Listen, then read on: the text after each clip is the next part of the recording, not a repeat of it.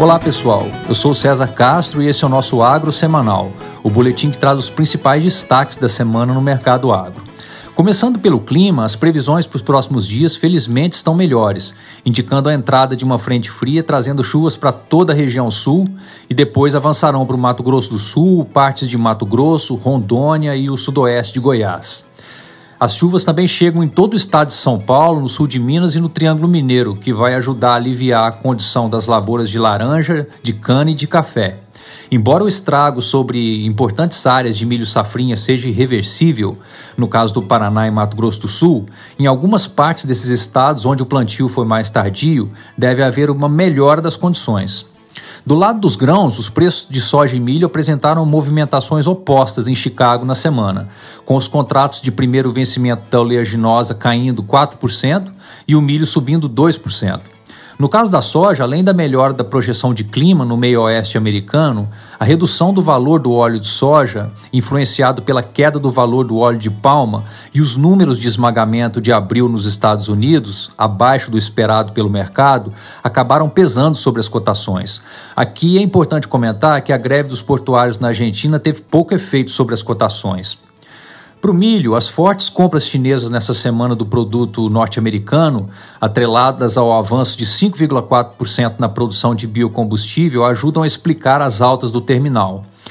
Ainda no milho, o cenário de quebra significativa da produção de safrinha no Brasil vai se consolidando cada vez mais entre os analistas, com a Agroconsult projetando agora uma safra de 66,2 milhões de toneladas, o que é 15% abaixo dos 78,3 milhões previstos em março, quando a lavoura ainda estava sendo plantada.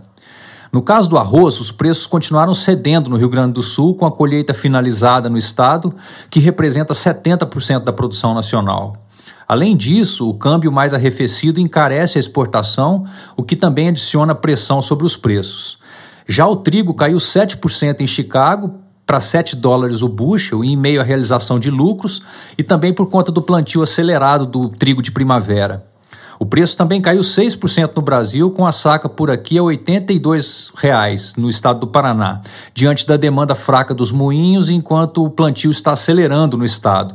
Segundo o Departamento de Economia Rural do Paraná, 26% já está realizado. No setor cafeeiro, a semana foi marcada por protestos na Colômbia, o que segue afetando o fluxo de exportações. Além disso, diferentemente do Brasil, que sofre com a seca, por lá as chuvas intensas estão atrapalhando o desenvolvimento da primeira safra.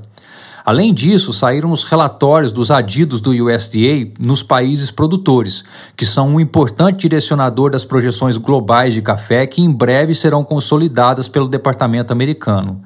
Para o Brasil, a estimativa da safra 21-22, que já está sendo colhida, veio em 56,3 milhões de sacas, um recuo de 19% sobre o ano anterior.